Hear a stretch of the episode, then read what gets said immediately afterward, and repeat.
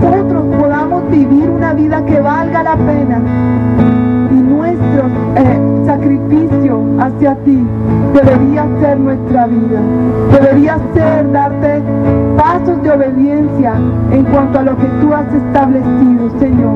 Te pedimos tu ayuda, te pedimos tu sabiduría para que cada vez más, Señor, de acuerdo a tu fortaleza, la fortaleza que tenemos por medio del Espíritu Santo, nosotros podamos decir no al pecado hacer las cosas a nuestra manera. Queremos agradarte, Señor, con todo lo que somos. Queremos servirte con todo lo que somos. Por eso hoy queremos decirte que nuestra adoración es más que una canción, Señor. No es solamente palabras. Queremos hacerlo hechos. Queremos no solamente ser oidores de tu palabra, sino hacedores de ella, Señor. Ayúdanos a caminar en obediencia a ti, Señor.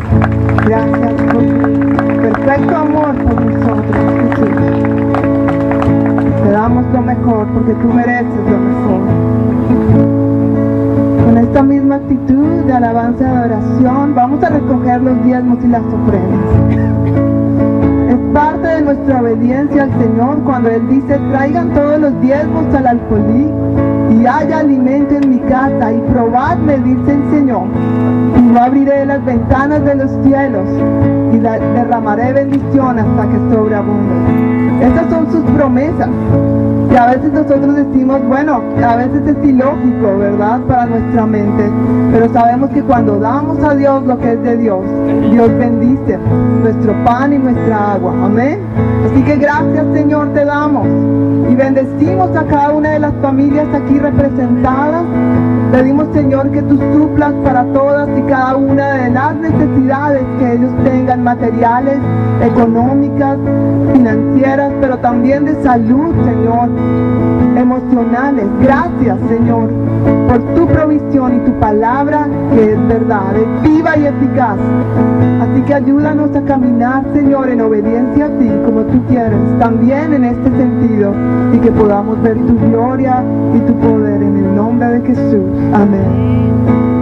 Vamos a recoger los diezmos y las ofrendas mientras cantamos una canción más y declaramos con todo nuestro corazón, como una oración al Señor, quiero que digamos, Señor, lo único que quiero es adorarte y bendecirte, no solamente con canciones, sino con mi vida entera. Adorar al Señor, también adoramos al Señor con los pensamientos que tenemos. ¿Te has puesto a pensar la mayoría de tus pensamientos cómo son? ¿Agradan al Señor? ¿O son llenos de temores, de angustias, de inseguridades? ¿O tú dejas que tu mente realmente esté llena del Espíritu Santo, llena de la palabra de Dios? ¿Sabes? Cuando adoramos al Señor con todo lo que somos, no con solamente lo que tenemos, Él se agrada y empieza a moverse en medio de nosotros. Así que te pido que en este momento cierres tus ojos y como una oración al Señor puedas decirle, Señor, quiero adorarte con todo lo que soy. Quiero adorarte, Señor, desde lo profundo de mi corazón hasta que con lo, lo profundo de mis pensamientos sean gratos delante de ti. Anhelamos conocerte más, Señor, y vivir como tú quieres que vivamos, Jesús, en santidad, apartados del pecado, apartados de lo que el enemigo sí quiere forjar para nuestra vida. Queremos agradarte, Señor. Queremos adorarte, Jesús. Aleluya.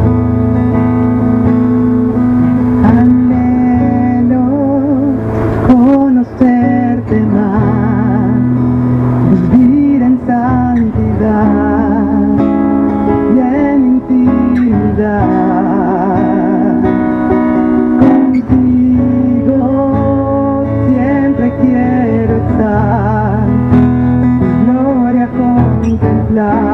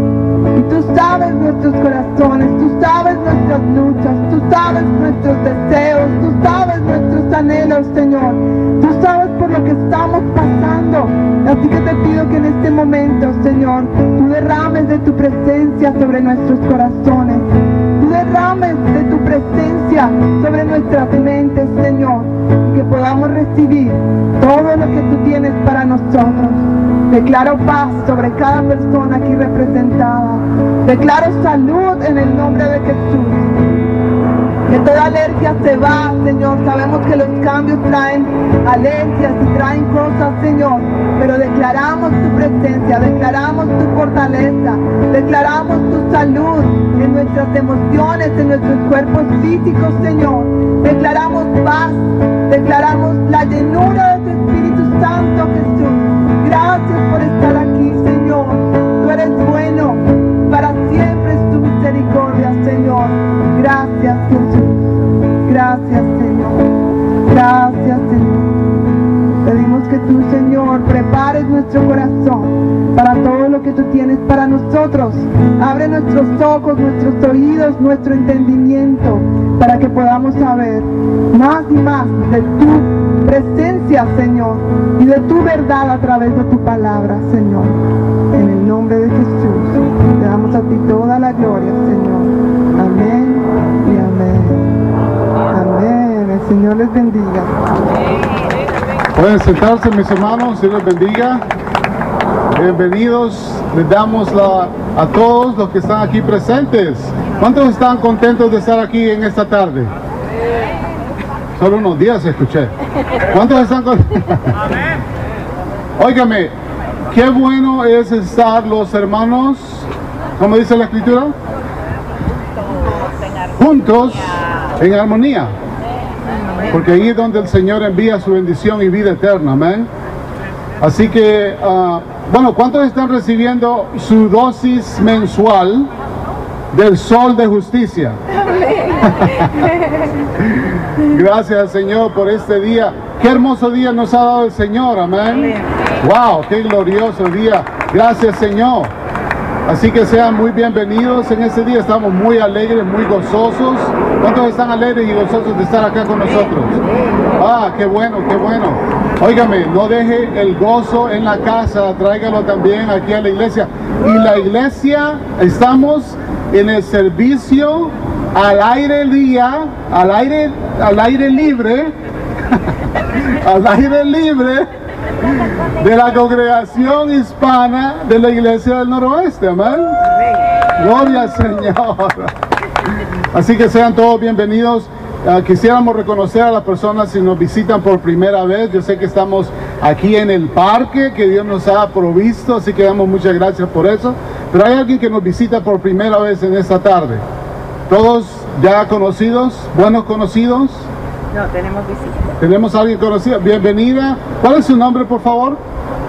Mónica, muy, sea muy bien, bendecida y muy bienvenida acá con nosotros. Espero que se gocen esta tarde juntamente con nosotros. Amén. Gloria al Señor. Y esa es música del fondo para el maestro. Así que pasamos juntamente con mi esposa a un anuncio que tenemos para ustedes en esta tarde. Dios los bendiga a todos. Wow, qué bueno estar gozándonos, como decía mi esposa, al aire libre. No siempre nos estamos a, tenemos la oportunidad de hacerlo y ya que tenemos este día tan lindo que el Señor nos ha dado, pues aprovechémoslo, ¿no? Y vamos a gozarnos en la, en la presencia del Señor. Bueno, le damos gracias a nuestros colaborador, colaboradores. Bueno, nuestra lengua no está bien ahora. pero pero uh, si usted cuando, cuando venía recibió su boletín de esta semana, en esta semana nosotros solo tenemos un anuncio. Si usted puede ver en la parte de atrás, por favor no pierda su boletín, ¿eh? Porque esto es también de ayuda para nuestras notas en el, en el sermón que nuestro pastor nos trae. Y si alguien no lo tiene, pues levante su manita que iba a estar para que se lo den. Pero en la parte de atrás hay un solo anuncio. Y yo quisiera saber cuántas mujeres hay acá. Ay, yo quiero ver las manos de las mujeres, niñas y, y hermanas mayores. Yo quiero ver esas, esas hermosas manos. Qué lindas las hermanas, ¿eh? Bueno, así como las han levantado, también les estamos haciendo la invitación para el 21 de julio. ¿Ustedes saben qué tenemos el 21 de julio? ¿El qué? ¿No se oye? Ah, la reunión de nosotras las mujeres. Ahora quiero ver quiénes de ustedes ya se inscribieron. Ahora levanten su manito. ¡Ah! Ay, pero si mira cuántas mujeres levantaron. Pastor, mira. ¿Cuántas mujeres levantaron las manos que estaban aquí? ¿Cuántas nos hemos inscrito? Quiero ver. Ay, Señor Jesús. Saben, hermanas, esta oportunidad que el Señor nos da es para compartir juntas. El Señor nos da oportunidades que no debemos dejar pasar. Y yo le quisiera dar la invitación a usted. Allí en, en su boletín está el QR para que usted pueda hacer su inscripción. Solamente toma uno o dos minutos. Esta mañana yo lo hice, a mí se me había olvidado, pastor. Se me había olvidado, pero lo hice. Ya estoy inscrita. Y yo quisiera que usted tome su tiempo para que el 21 de julio se pare este tiempo de las 7 de la noche en adelante. Si usted nunca ha asistido a una reunión de mujeres, yo la invito. Quiero decirles que a veces decimos, ay, no es lo mismo, es siempre lo mismo. Si vamos con esa actitud, siempre va a ser lo mismo. Pero si vamos con la expectativa de que el Señor haga en nuestras vidas lo que Él quiere hacer, Él se va a glorificar. Por eso en esta tarde yo quiero invitarles a cada una de ustedes, recíbalo como de parte del Señor, no de parte de hermana Gladys o de parte de los pastores. Reciba esta invitación como de parte del Señor. Espere algo que el Señor va a hacer en su vida cuando usted se rinda en esta oportunidad. Hágalo lo más pronto posible porque es necesario, para nosotros es importante saber con quiénes vamos a contar para no desperdiciar lo que nosotros tenemos, lo que el Señor ha provisto. Entonces, de la misma manera que el Señor provee, también así se esparce para los que, los que conviven, ¿no? Así que por favor, no pierda su tiempo, hágalo esta tarde, antes de, bueno, cuando llegue a su casa, porque necesita internet, ¿ok? Cuando llegue a su casa, hágalo y yo quiero ver cuántas fieles mujeres dicen sí al Señor en esta tarde. Y entonces la pastora va a ver en la semana, ah, ya se inscribieron tantas. Pero yo quiero que de verdad lo hagamos. Aproveche esta oportunidad. Yo sé que es el verano, yo sé que nos gusta salir, yo sé que tenemos otros compromisos. Dele una parte al Señor, solo una partecita. Y gócese en el Señor. Sean muy bienvenidos mis hermanos. Dios les bendiga. Bueno, ya saben, cuando tengamos la reunión de hombres, entonces voy a pedirle a Ana Gladys que dé el anuncio también. Para que pregunte, ¿quiénes ya se inscribieron? Si no, hágalo hoy mismo. El que no se inscriba no sale. No, mentiras, así tampoco. Pero bienvenidos nuevamente a todos. Antes de que los niños vayan a su clase de escuela dominical. ¡Ey! Los niños tienen clase hoy también. ¡Qué bueno, eh! Allá tienen preparado todo lo que van a hacer eh, bastante soga y duct tape para amarrarlos bien. No mentiras, no van a hacer eso, pero ya estuvieron ahí el, equipo organizando y todo está bien chévere para las actividades con los niños. Pero mientras alabábamos, eh, tú sabes, a veces percibimos cosas de parte de Dios, del Espíritu Santo, y tal vez hay alguien aquí que necesita esta palabra que yo creo que es de parte de Dios, y no es una palabra mía, es una, Dios traía a mi memoria una porción de su escritura en el libro de Filipenses, hablando de la paz de Dios. Él dice que su paz guardará nuestros corazones y nuestros pensamientos. Amén. Su paz, Él promete guardar nuestros corazones y nuestros pensamientos con su paz. Y la mayoría conocemos esta porción del versículo, la mayoría conocemos esta porción de la escritura. Pero el versículo sigue diciendo, mientras vivamos en Cristo Jesús. Él promete guardar tu corazón y tus pensamientos con su paz mientras tú vivas en Cristo Jesús. ¿Está bien? Entonces, si esto es para alguien esta tarde hoy, recíbelo de parte de Dios. Dios sabe lo que estás pasando, o tus preocupaciones, tus ansiedades, tus necesidades, pero es importante que permanezcas en el Señor para entonces experimentar su promesa y su bendición de paz. Amén. Una persona más que hoy nos está visitando es Cristal, ¿verdad? Hola Cristal. Bienvenida. Cristal, Mónica y ya, ¿verdad? Creo que todos los demás somos ya viejos conocidos. Pues bueno, con esto, ah, una cosita más se me estaba olvidando. Cuando llegamos esta mañana a listar todo aquí, yo dije, wow, tengo que decirles a los hermanos algo. Estamos en un campo posiblemente minado, así que tengan mucho cuidado. Habían por ahí varios regalitos que gracias a Dios varios hermanos, Dani, Pablo y Gerardo estuvieron limpiando y recogiendo, así que gracias hermanos por, por hacer ese trabajo, el trabajo sucio, pero alguien tenía que hacerlo. Pero, pero, mm, quién sabe, ¿verdad? Este campo es muy grande, los niños y las maestras, los maestros que van a estar allá, tengan cuidado de que de pronto no les vaya a explotar una mina en sus tenis, en sus zapatos limpiecitos. Bueno, hay que estar atentos con muchas heces fecales que se supone deben recoger, pero parece que algunos eh, dueños de mascotas no hacen diligentemente. Quería dar ese, ese anuncio. Y después de que recibamos la palabra, pues vamos a tener algunas instrucciones de cómo vamos a pasar por la comida y luego el tiempo para compartir juntos y jugar y divertirnos esta, esta tarde. Pues con esto los niños pueden pasar ahora sí a su clase. Hoy van con Mahaya, con Rina y hoy también se está agregando el caballero Asael al equipo de escuela dominical. Bienvenido al equipo de escuela dominical, joven.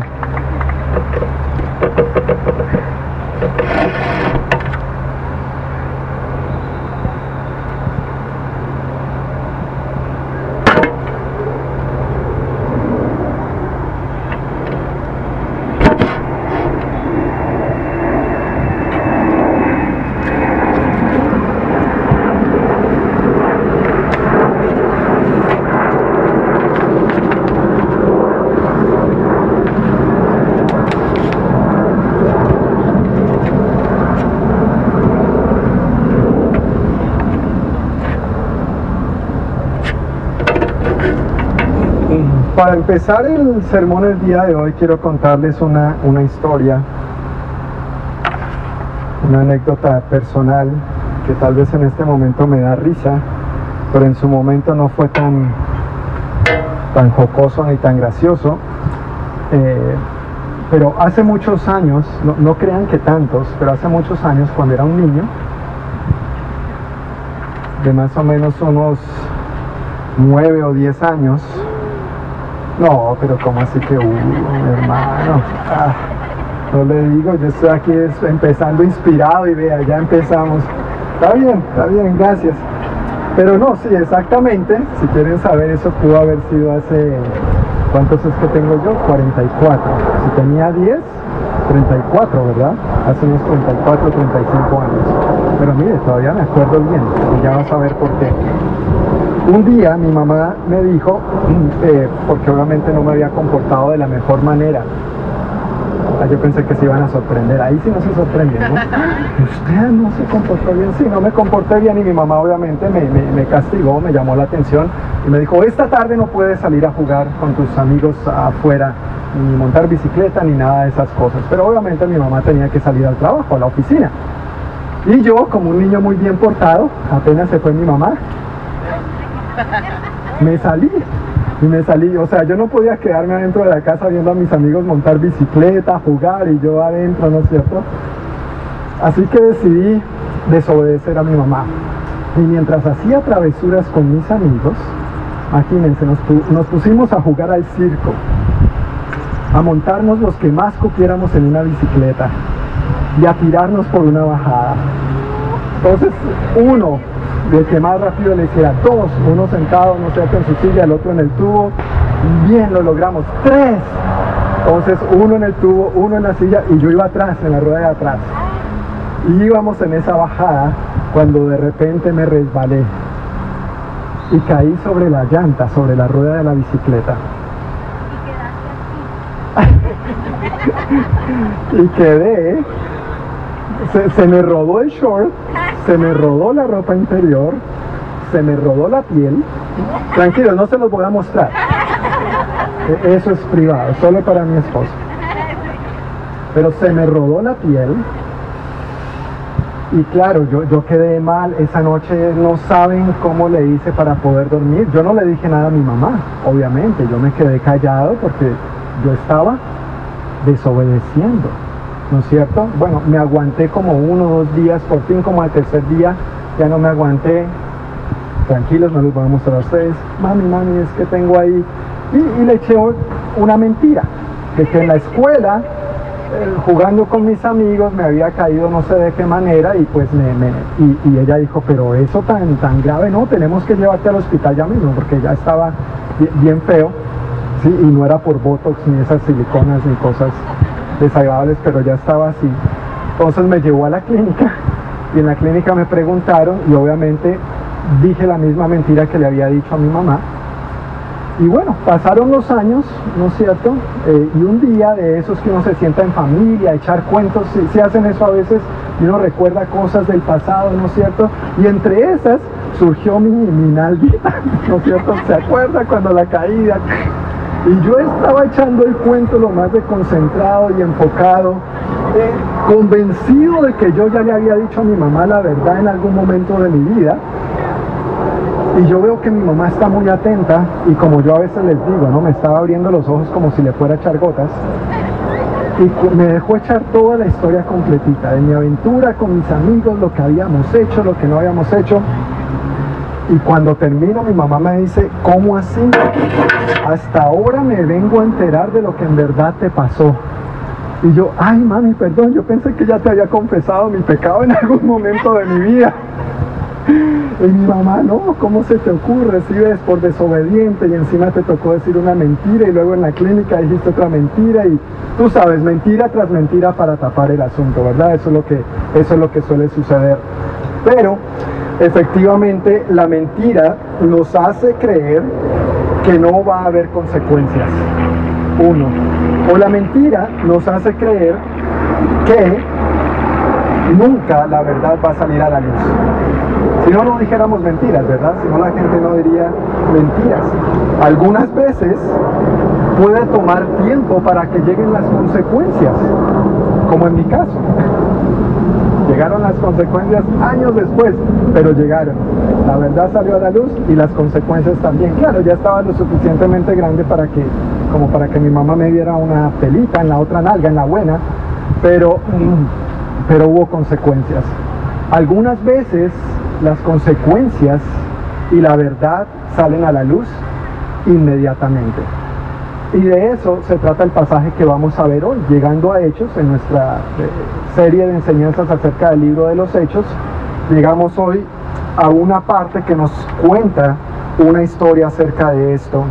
Si tienes tu Biblia en tu celular o si la trajiste, pero ahí también están las notas para que puedas seguirlas, no está la escritura obviamente, pero vamos a estar en Hechos capítulo 4, versículos 32 hasta el capítulo 5, versículo 11, viendo una historia muy similar, no montando bicicleta, pero diciendo mentiras.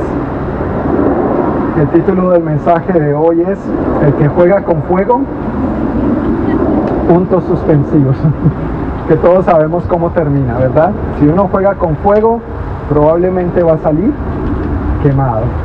Entonces, en Hechos, capítulo 4, versículo 32, voy a leer primeramente los versículos 32 al 27 para conectar con la historia de dónde venimos y hacia dónde vamos. Dice así, todos los creyentes estaban unidos de corazón y en espíritu.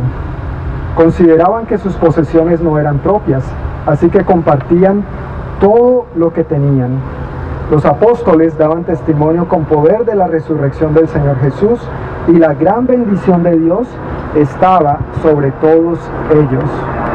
No había necesitados entre ellos, porque los que tenían terrenos o casas los vendían y llevaban el dinero a los apóstoles para que ellos lo dieran a los que pasaban necesidad.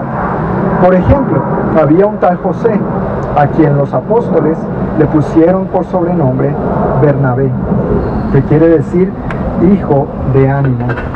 Él pertenecía a la tribu de Leví y era oriundo de la isla de Chipre. Vendió un campo que tenía y llevó el dinero a los apóstoles. Pues Padre, te damos gracias una vez más por este tiempo. Gracias por tu palabra, Señor. Acudimos a ti por medio de ella pidiéndote que nos hables, que nos enseñes más acerca de ti y de tu verdad para nosotros. En el nombre de Jesús. Amén. Amén. Entonces, viniendo de la historia que vimos el domingo pasado, de la porción que vimos el, el, domingo pasado, sabemos que Pedro y Juan, Dios los usó para sanar a un hombre que había nacido cojo. Esto les acarreó consecuencias, tuvieron enfrentamientos, cuestionamientos, los arrestaron, los, amenazaron, pero cuando salieron de ahí, la iglesia entera estaba orando y el lugar donde estaban reunidos, después de haber orado, recuerdan lo que decía, tembló, fueron llenos del Espíritu Santo y salieron a predicar la palabra con mayor valentía, aún a pesar de las amenazas. Y después de esta historia, lo primero que nos narra aquí la Biblia en lo que acabamos de leer es que los creyentes estaban unidos de corazón y en espíritu. Tres bendiciones que nosotros vemos en este pasaje, tres bendiciones resultantes de las dificultades. A ninguno nos gusta pasar por dificultades, ¿verdad? No, no somos masoquistas, no nos gusta el dolor ni nada de esas cosas. Pero aquí en esta porción vemos tres bendiciones resultantes de las dificultades. Una es que inmediatamente, como lo acabo de, de, de, mencionar, después de lo que había sucedido, se nos dice que todos los creyentes estaban unidos. Una de las bendiciones que trae las dificultades cuando las enfrentamos adecuadamente, porque si te das cuenta, no siempre enfrentamos las dificultades de la manera correcta, ¿verdad? Pero cuando las enfrentamos adecuadamente, es que aprendemos a vivir en una mayor unidad. Los creyentes, la iglesia, todos los creyentes, dice ahí, estaban unidos de corazón y en espíritu. Luego en el versículo 33 dice que los apóstoles seguían dando testimonio de la resurrección del Señor Jesús con gran poder y la bendición de Dios estaba sobre todos ellos. En otra versión de la Biblia dice, la gracia de Dios se derramaba abundantemente sobre todos ellos. Así que en lugar de ellos ceder a las amenazas que habían recibido a causa de, la sanidad del hombre mmm, que nació cojo, en lugar de ceder a esas amenazas para que dejaran de predicar en el nombre de Jesús, que era lo que les habían dicho, ellos siguieron obedeciendo a Dios al predicar su palabra, ya no solo con valentía, sino que aquí dice que el gran poder de Dios estaba con ellos y Dios les bendecía. Tú sabes, a veces nosotros queremos que Dios nos bendiga. Bueno, a veces no, yo quiero que Dios siempre me bendiga. ¿Tú quieres que Dios siempre te bendiga? ¿Verdad? Pero este y muchos otros pasajes que encontramos en la Biblia muestran claramente la conexión entre la bendición de Dios y la obediencia a Dios. Si yo quiero experimentar la bendición de Dios más y más en mi vida, yo tengo que vivir más obedientemente hacia Dios. Porque Dios no se va a comprometer a bendecir algo que no es su voluntad. Entonces al acercarnos a su palabra y al caminar de acuerdo a su voluntad, realmente vamos a experimentar la bendición de Dios sobre nuestra vida. Bendición sin obediencia no es bendición.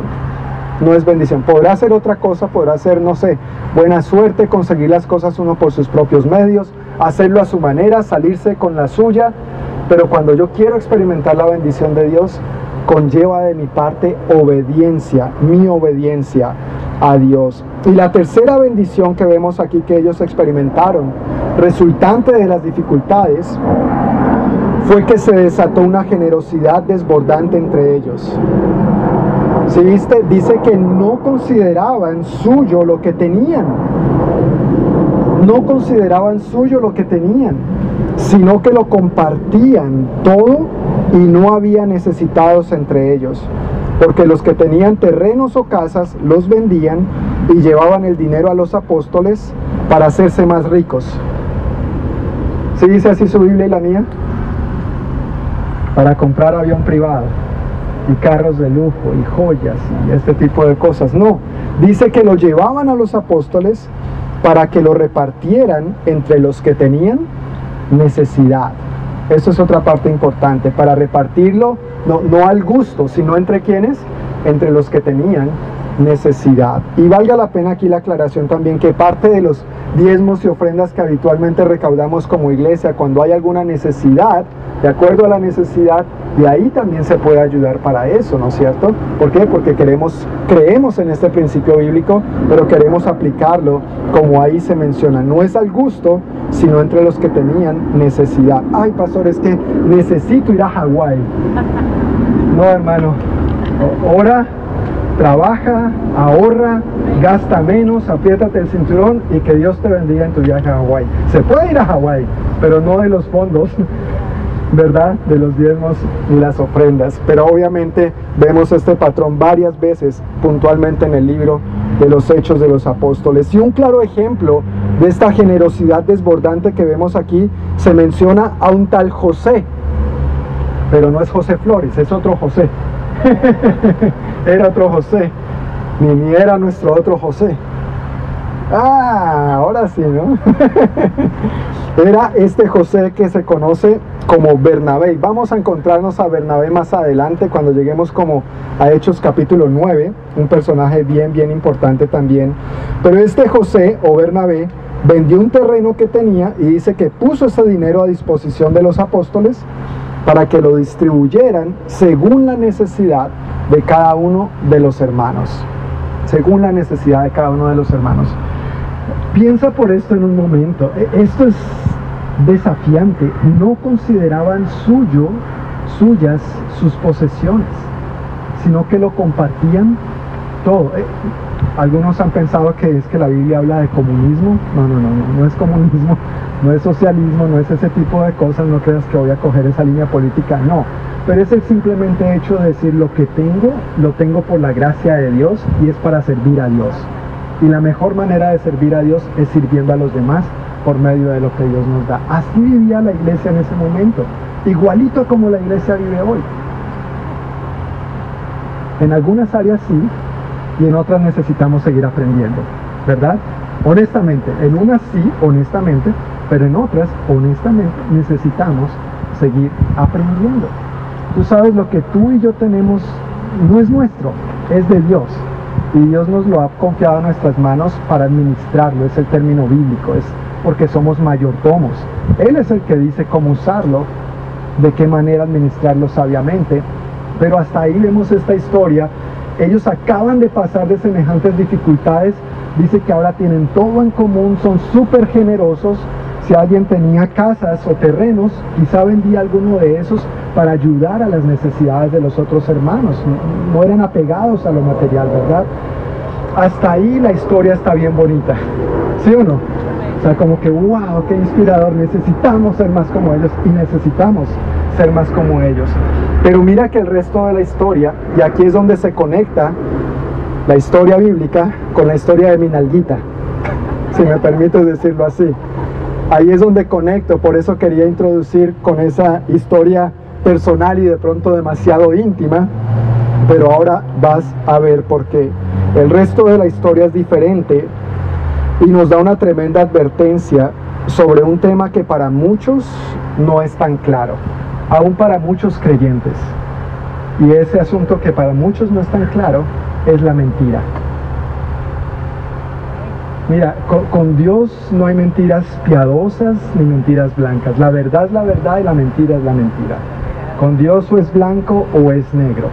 ¿No es cierto? Pero muchas veces queremos esa zona grisácea, ¿no es cierto? Donde yo me puedo mover a mi conveniencia y cuando me conviene y me favorece, lo hago a mi manera y cuando me conviene lo de Dios, lo hago a la suya.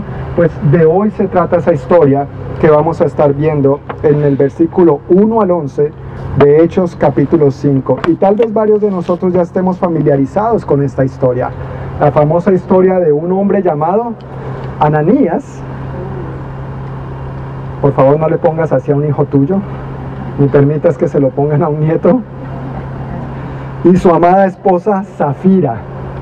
Yo conocí una mujer llamada Zafira y por dentro yo pensaba, no sé cómo le pusieron ese nombre, no le haga ese daño a la niña, por favor.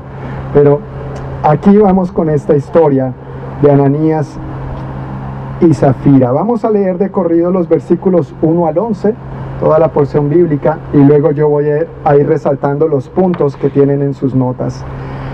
Dice que había cierto hombre llamado Ananías, quien junto con su esposa Zafira vendió una propiedad. O sea, hizo lo mismo que había hecho José o Bernabé. Hasta allí, todo bien y llevó solo una parte del dinero a los apóstoles. Hasta allí inclusive también todo bien, no hay problema con eso. Vendió la casa en un millón de dólares y quería dar solamente 500 mil, eso estaba bien. Ahora el problema es el siguiente. Dice, vendió una propiedad y llevó solo una parte del dinero a los apóstoles, pero afirmó que era la suma total de la venta. No, no, no, la, casa la vendimos en 500 mil. ¿Eso es? Mentir. ¿Es mentir o no es mentir? Es mentir. Porque si la había vendido más, pero dio solo una parte y no había problema con dar solo esa parte, no tenía por qué mentir. Continúa diciendo el versículo, con el consentimiento de su esposa, se quedó con el resto. Entonces Pedro le dijo, Ananías, ¿por qué has permitido que Satanás llenara tu corazón? Le mentiste al Espíritu Santo y te quedaste con una parte del dinero. La decisión de vender o no la propiedad fue tuya. ¿Alguien obligó a Ananías a vender la propiedad? En la iglesia le dijeron, hermano, tiene que vender, pacte, siempre. No, no, no, esas cosas tampoco, eso no, eso no, eso no va. Nadie lo obligó, él lo hizo de buena gana, por voluntad propia. Así que dice, la decisión de vender o no la propiedad fue tuya. Y después de venderla, el dinero también era tuyo. ¿Era el dinero de Ananías y Zafira o no? Claro que sí, era completamente de ellos era el dinero también era tuyo para regalarlo o no. ¿Cómo pudiste hacer algo así? No nos mentiste a nosotros, sino a Dios. En cuanto Ananías oyó estas palabras, y aquí viene la parte dura. En cuanto Ananías oyó estas palabras, cayó al suelo y murió. Tremendo, ¿no? Yo estoy agradecido que cuando le menté a mi mamá lo que me pasó en la bicicleta, no colgué los tenis. No estaría aquí. Todos los que se enteraron de lo sucedido quedaron aterrados. ¿Tú sabes quién hubiera querido mentir de ahí en adelante? Nadie, nadie. Todos los que se enteraron de lo sucedido quedaron aterrados. Versículo 6.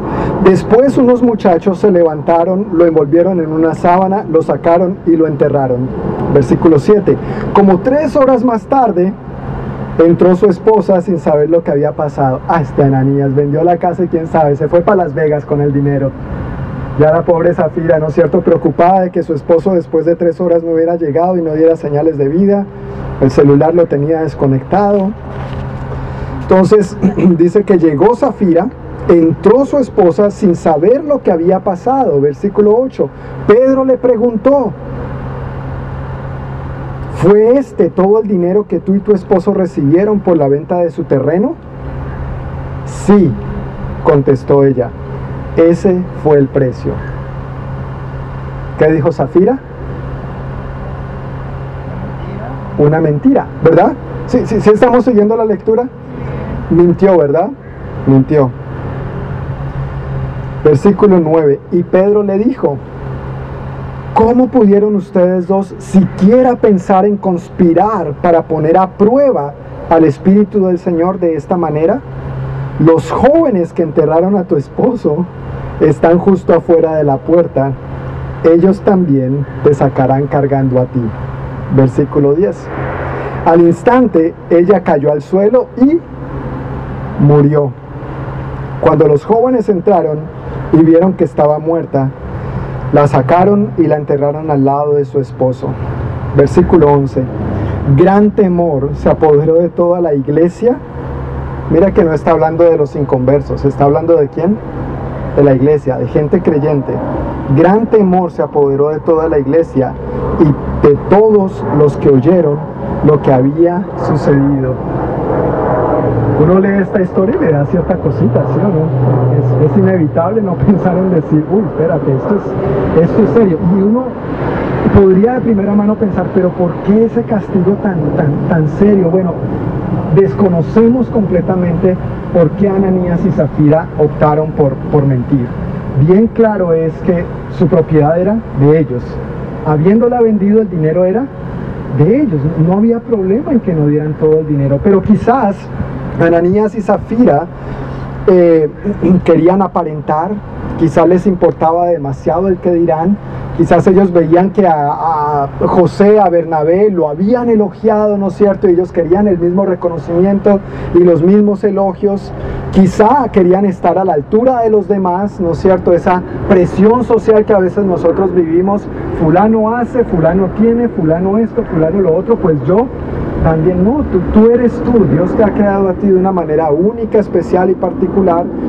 O quizás ellos tenían un, genuino y sincero deseo de ayudar económicamente, pero en algún momento se desviaron de lo que era la verdad y eso les costó la vida. Así que no, no podemos saber con exactitud por qué pasó lo que pasó, pero sea la razón que haya sido, podemos aprender algunas lecciones de esta historia acerca de Ananías y Zafira. Haciendo un, un paréntesis, ¿te imaginas si eso siguiera pasando hoy en día?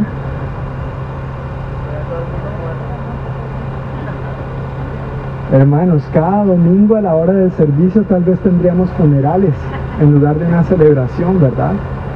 O sea, ponte a pensar las veces, y en lugar de pensar en otros, ponte a pensar en ti, las veces que tú has mentido, y que has intentado presentarte así delante del Señor y Dios ha tenido misericordia de ti. ¿Estás agradecido o no? Pero el hecho de que estemos vivos no quiere decir que no haya consecuencias. Un día la verdad va a salir a la luz. Un día la verdad va a salir a la luz. En mi caso tomó años, aquella mentira, la historia jocosa que le dije a mi mamá cuando era pero en el caso de Ananías y Zafira pues sí, inmediatamente. La verdad a la luz e inmediatamente las consecuencias. A veces nosotros creemos que porque no pasa nada, entonces todo está bien. No, no, no todo está bien.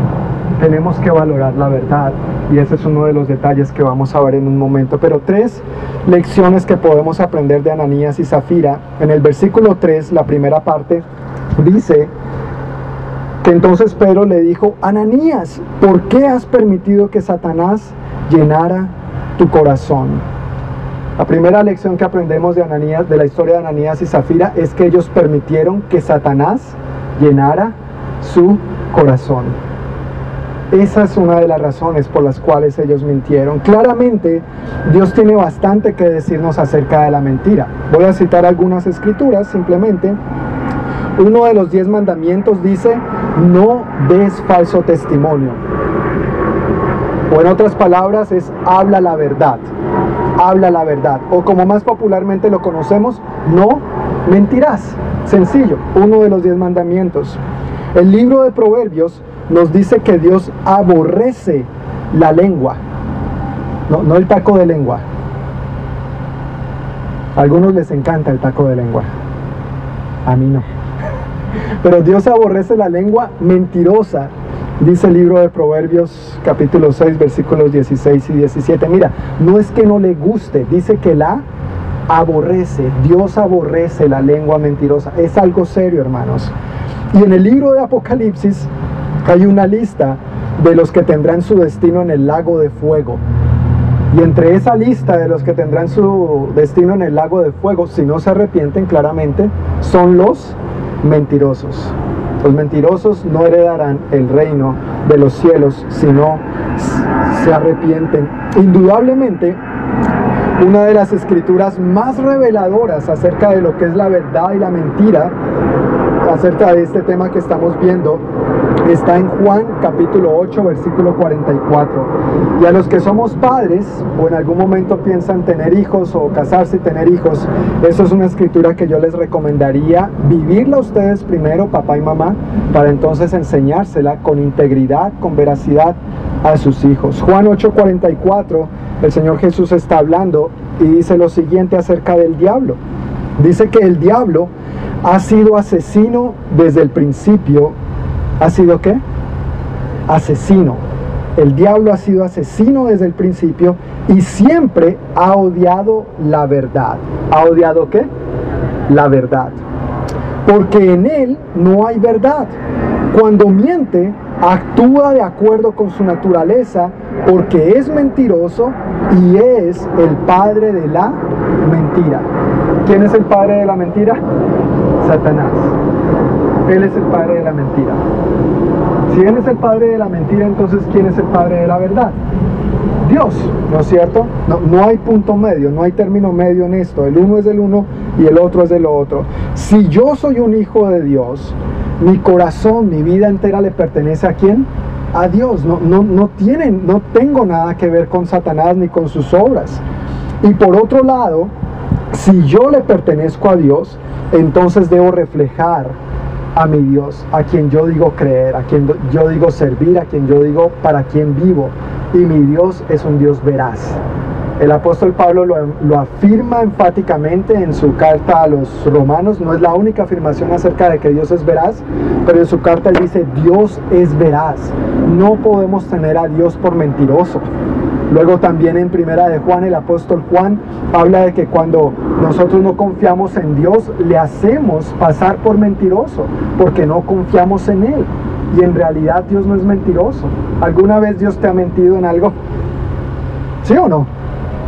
No, realmente cuando nosotros nos depositamos en sus manos, esperamos en Él, le obedecemos como veíamos al principio, nosotros vamos a experimentar la bendición de Dios de una manera saludable en todas las áreas de nuestra vida. Así que al reflejar a Dios, porque Él es veraz, todo hijo, toda hija de Dios tiene que hablar la verdad también, tiene que ser veraz. Y otra escritura bastante conocida acerca de que Dios es veraz es Juan 14, 6. Él es el camino, la verdad y la vida. Dios es la verdad. Eh, eh, no es algo que Él solamente dice o habla. Él es la verdad. Esa es su naturaleza. Eso es su carácter. Entonces como hijo de Dios soy llamado a reflejar la naturaleza de mi Padre. Si mi Padre es Dios, entonces yo voy a hablar la verdad. Y yo quiero que tengas esto muy claro al momento en que te veas seducido a decir una mentira, si tú cedes a esa mentira, es como que tú estás diciendo mi padre. ¿Es quién? ¿Y alguno de nosotros aquí queremos ser hijos del diablo? No. ¿Ves lo delicado que es la mentira? Es bien delicado. En mi casa, e, en mi hogar, entre mi esposa y yo, en nuestra política hacia nuestros hijos, es que no toleramos la mentira y se los enseñamos desde bien chiquitos con consecuencias serias. Si ellos nos decían una mentira o los sorprendíamos en un engaño, había un castigo inmediato.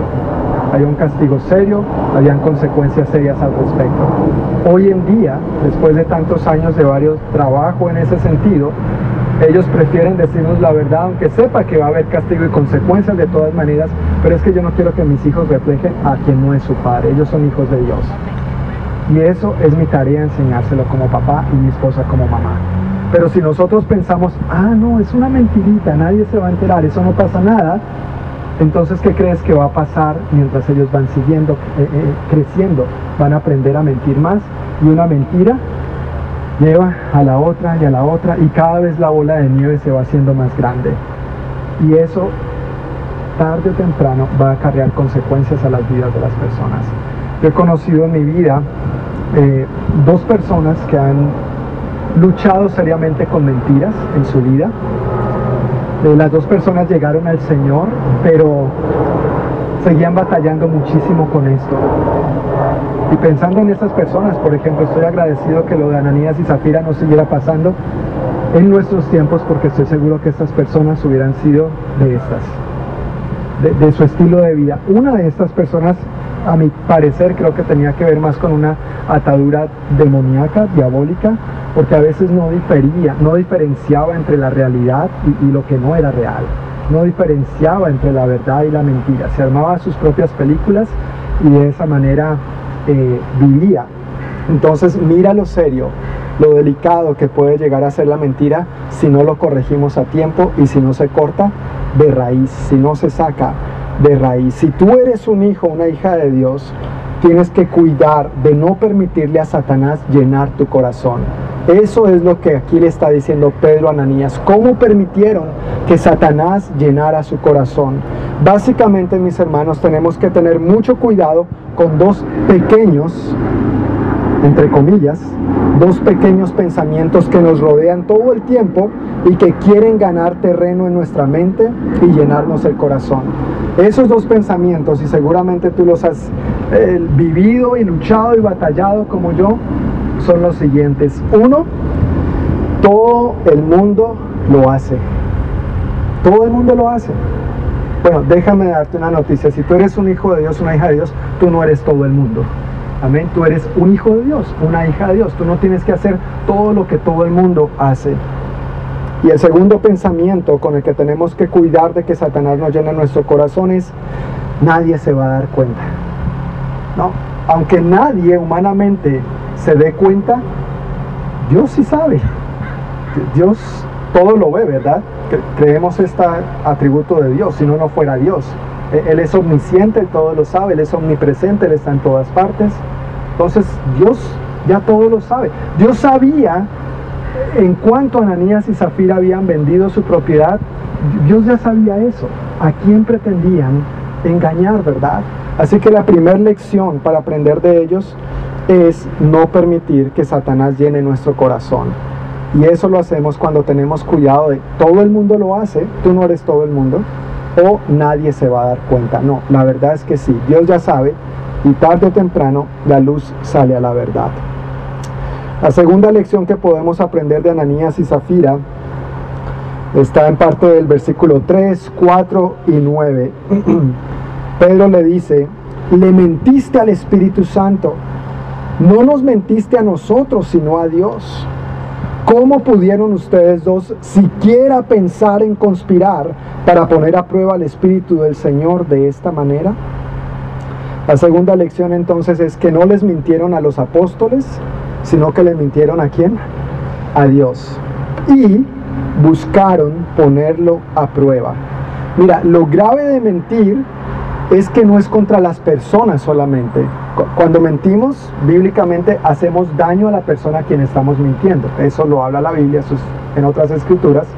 Pero lo grave de mentir es que no es solamente contra las personas, quienes somos hechos a imagen y semejanza de Dios, sino que lo grave de mentir es que es contra Dios mismo es una ofensa contra Dios, es un pecado contra Dios, es una falta contra Dios directamente. Y además de mentirle a Dios, también estamos intentando como burlarnos de Él, engañarlo y ponerlo a prueba. ¿Tú recuerdas cuando Jesús fue llevado al desierto y fue tentado?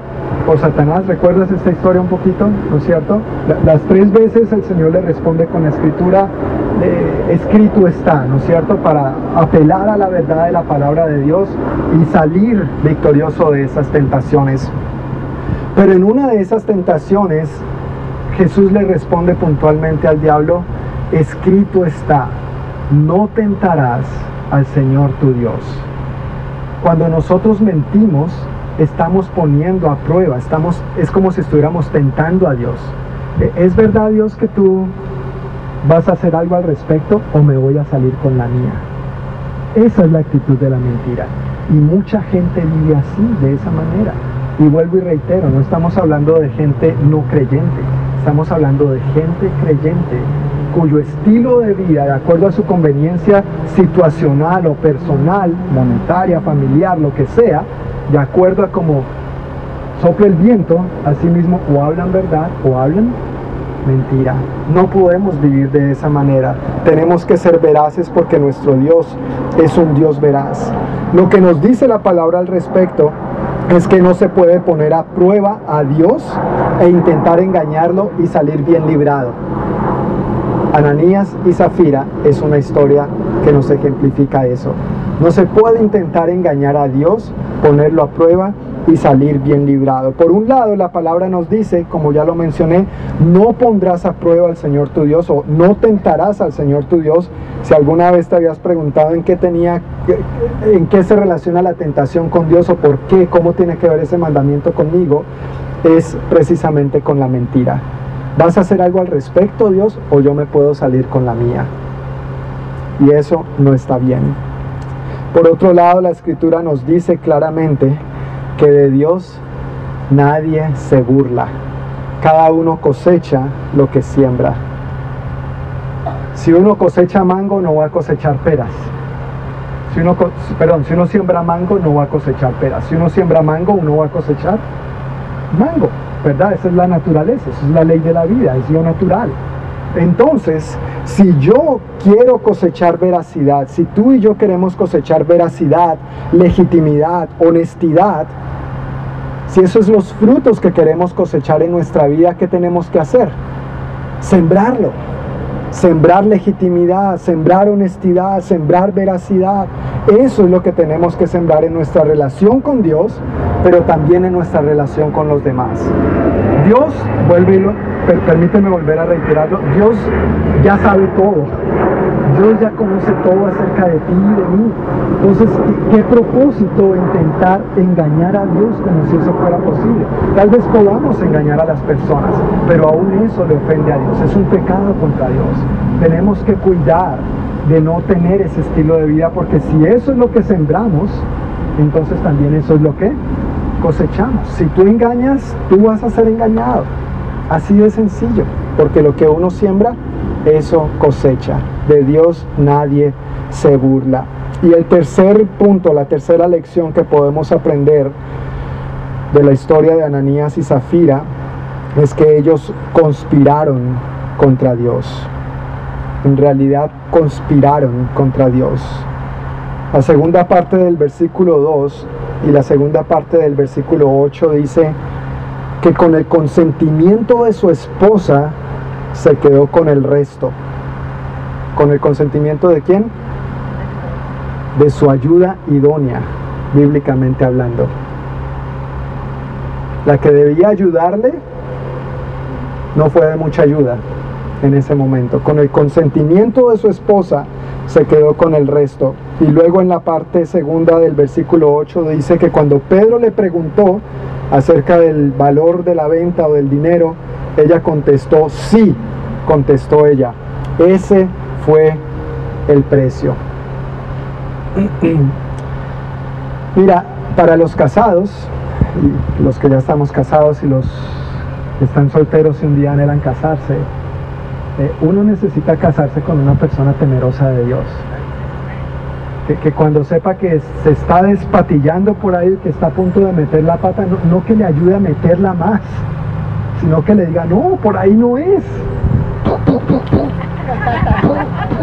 Lo que sea necesario, pero si me entiendes? O sea, hacerle recapacitar, hacerle caer en cuenta del error. Y, gracias a Dios por esposos que, aunque a veces es incómodo, le dicen a la esposa, mira mi amor, por ahí no es. O, gracias a Dios por la esposa, mayormente la esposa, ¿no? Que a los esposos nos dicen, mira mi amor, por ahí no es. Y gloria a Dios por eso, porque si no, no en cuántos líos podría meterse, ¿verdad? Pues a este le costó la vida y a ella también, por, por una mentira. No conspires con tu cónyuge contra Dios. Alíense para glorificar a Dios. Uno tiene que ver en el esposo, en la esposa, un aliado para glorificar a Dios, no para intentar engañar a Dios y salirse con la suya. Eso no va a resultar bien. No busques en tu cónyuge alguien con quien conspirar para que te alcahuetee e intente salirte con la tuya. Busca en tu cónyuge un aliado para lo bueno. Que tu cónyuge sea un aliado para buscar más a Dios, para amar más a Dios, para seguir y obedecer más a Dios, no para intentar engañarlo y pretender salirte con la tuya. ¿Recuerdas el título, el nombre que Dios le dio a, a, esta persona especial cuando vio que el hombre estaba solo? Génesis capítulo 1, 2. Dijo, oh, no es bueno que el hombre esté solo. Haré ayuda idónea. Hermanas, no es ayuda errónea, es ayuda idónea. Y hermanos, a los solteros no busquen una ayuda errónea, busquen una ayuda idónea, una que ame a Dios, que sirva a Dios, que quiera hacer la voluntad de Dios y quiera ayudarles a ustedes a seguir ese mismo camino. Piensa por un momento, piensa por un momento, ¿y, qué tal si Zafira justamente le hubiera dicho a Pedro, no, espérate Pedro, mi amor, eso, e, eso no es así. Si, si, si tenemos que pagar deudas o los hijos van a la universidad, lo que sea, igual este dinero es nuestro, podemos dar la cantidad que esté bien con nosotros. Le hubiera salvado la vida a Ananías y ella también. Y la historia hubiera terminado de manera diferente. O quizás, si ella se hubiera tenido que parar firme y decirle, no señor, un momentico, yo no me voy a prestar para esa sinvergüencería. Si usted quiere mentir, allá usted. Eso es su problema. Yo no voy a ser partícipe de ese pecado. Eso es su problema y usted toma su decisión. Pero si Zafira se hubiera parado firme en este momento como ayuda idónea, tal vez, tal vez Ananías hubiera alcanzado a, recapacitar, ¿verdad? Tal vez la historia sería diferente. Puede ser que aún así Ananías hubiera persistido en su mentira, pero por lo menos Zafira hubiera quedado viva. O tal vez esta historia tendría un final diferente. Quizás Ananías, como dije hace un momento, hubiera recapacitado y se hubiera arrepentido de su pecado Quizás hubieran hablado con los apóstoles, oigan hermanos, sí, vendimos esta, esta casita ahí frente al lago, dos millones de dólares. Ah, ah. Pero es que solamente podemos dar 500 mil. ¿Tú, crees que los apóstoles no le hubieran dicho, claro, Ananías, Zafira, muchísimas gracias, eso va a ayudar muchísimo al banco de comida, a las viudas, a los huérfanos, a, a las necesidades que hubieran entre los hermanos? Pero el problema no era el dinero, no era la cantidad, el problema fue que mintieron. Ese fue el pecado. El pecado no fue la cantidad de dinero, era de ellos al fin y al cabo. El problema fue la mentira. Qué bonito hubiera sido si ellos hubieran actuado de esa manera. Quizás esta historia hubiera terminado de diferente manera. Quizás, quizás, quizás. Que tu historia y la mía no termine con un quizás. Amén que tu historia y la mía no termine con un quizás. La manera de no terminar con un quizás hubiera terminado así, quizás hubiera terminado así, es cuando vivimos en la verdad. Solamente viviendo en la verdad podemos tener un final feliz. A manera de conclusión, y está allí en tus notas también, quiero leerlo textualmente, dice, mentir parece inofensivo, pero jugar con fuego puede resultar en quemaduras graves. Arruina la unidad entre los creyentes. Piensa por un momento, ¿tú crees que los creyentes hubieran seguido viviendo de la misma manera que antes? No creo que del todo. Ahora tal vez había un poco de desconfianza. ¿Este genuinamente está haciendo esto desinteresadamente o, hay una razón escondida detrás de eso? ¿Está realmente diciendo la verdad o está queriendo engañarnos?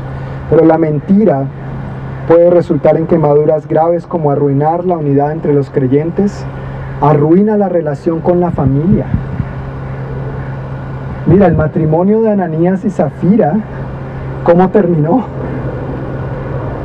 Terminaron viudos, uno detrás del otro, muriendo, arruinó la familia. Piensa por un momento lo que sería de, la familia extendida de Ananías y Zafira, los padres de ellos. Ay, ¿qué le pasó a tu hijo? ¿Qué le pasó a tu hija? Y tenían que decir la verdad, porque después de eso no se iban a atrever a decir otra cosa. No, murieron por mentir. Murieron por mentir, ¿verdad?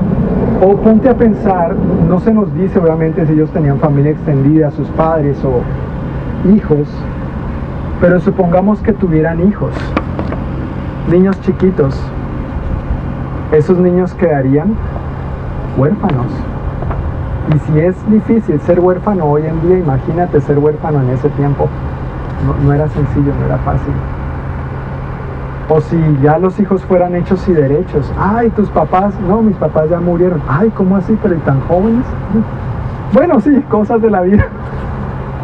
Y de pronto ellos como hijos de Ananías y Zafira contarles a sus nietos por qué sus abuelitos habían muerto. O sea, una situación incómoda, triste. ¿Sí, me entiendes lo que quiero decir con esto? Realmente es doloroso, es triste, arruina la mentira a la familia, arruina nuestra vida. Ellos murieron y como ya sabemos una mentira normalmente lleva a la otra y la bola de nieve se va haciendo más grande y hasta uno puede perder la, perspectiva de lo que es real y de lo que es falso. Y en últimas, arruina nuestra relación con Dios. No es verdad que si uno lleva un estilo de vida de mentira, va a estar viviendo una vida piadosa, una vida agradable a Dios. Entonces nuestra vida de relación con Dios termina arruinándose también. ¿Cómo quiero invitarnos a aplicar este sermón?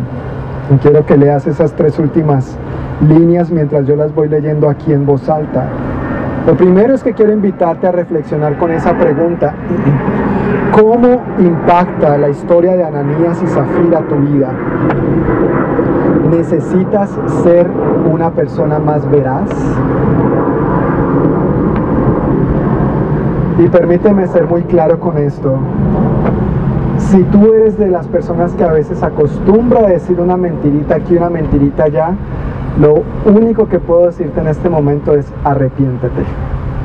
Tienes que arrepentirte, tienes que pedirle perdón a Dios y empezar a caminar más en la verdad. ¿no? Lo siento, pero no puedo, ponerte no puedo poner pañitos de aguatilla con esto. Te puede costar la vida. Te puede costar la vida a tu familia, a tu matrimonio, a tus hijos, a tus nietos. Te puede arruinar. Y yo tengo que decirte esta advertencia. Tienes que arrepentirte pídele perdón a Dios. La Biblia dice que si confesamos nuestros pecados, Él es fiel y justo para perdonarnos y limpiarnos de toda maldad. No hay problema. Tenemos solamente que decirle, Señor, perdóname porque la verdad es que tal vez he negociado la verdad aquí, he negociado la verdad allá, a veces he querido decir mentiras aquí para salirme con la mía, para sacar un provecho, algún beneficio personal. Pero ahora a la luz de esta escritura veo que esto es serio y delicado. Si ese es tu caso, Espero que el Espíritu Santo haya tocado tu corazón y que tú respondas con arrepentimiento a Él. Una segunda manera en que quiero invitarnos a aplicar esta porción de la escritura es que la historia de tu vida y la mía no termine con quizás. Ojalá hubieran hecho otra cosa, ojalá hubieran dicho lo contrario, ojalá. La manera de hacer eso es que escojamos siempre la verdad. Escojamos siempre la verdad. Y número tres, no permitas que Satanás llene tu corazón. Refleja la naturaleza de tu Padre hablando la verdad. El Padre de la mentira es Satanás, no es Dios. Refleja a tu Padre. Amén. Amén.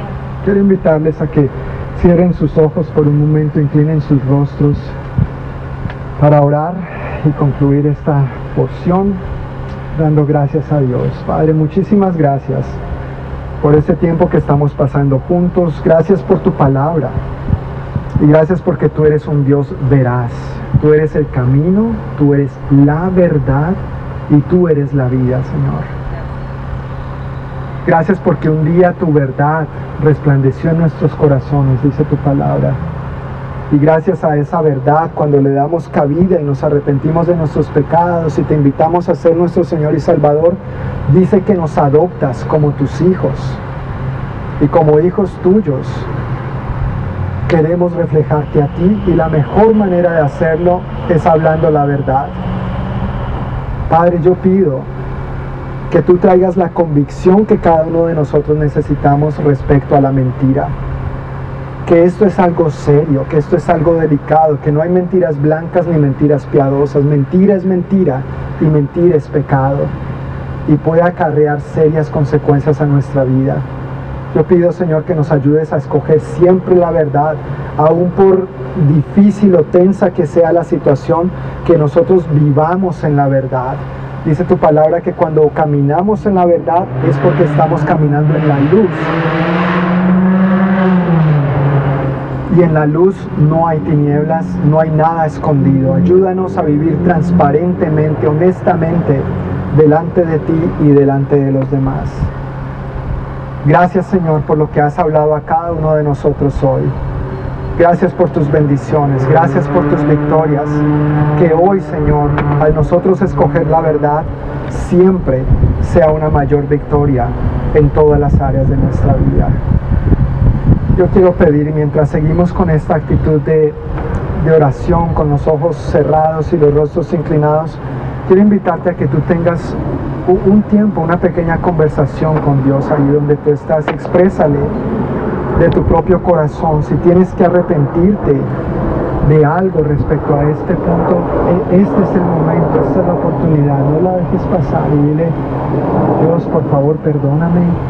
A veces he dicho mentiras o, tengo por hábito decir mentiras.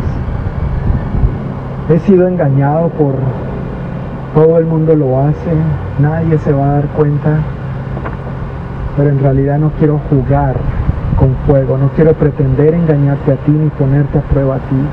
Perdóname, Señor. Limpia mi pecado de mentira. Recibo tu perdón, recibo tu limpieza. Ayúdame a caminar en tu luz y en tu verdad. Ayúdame a reflejarte a ti, Señor.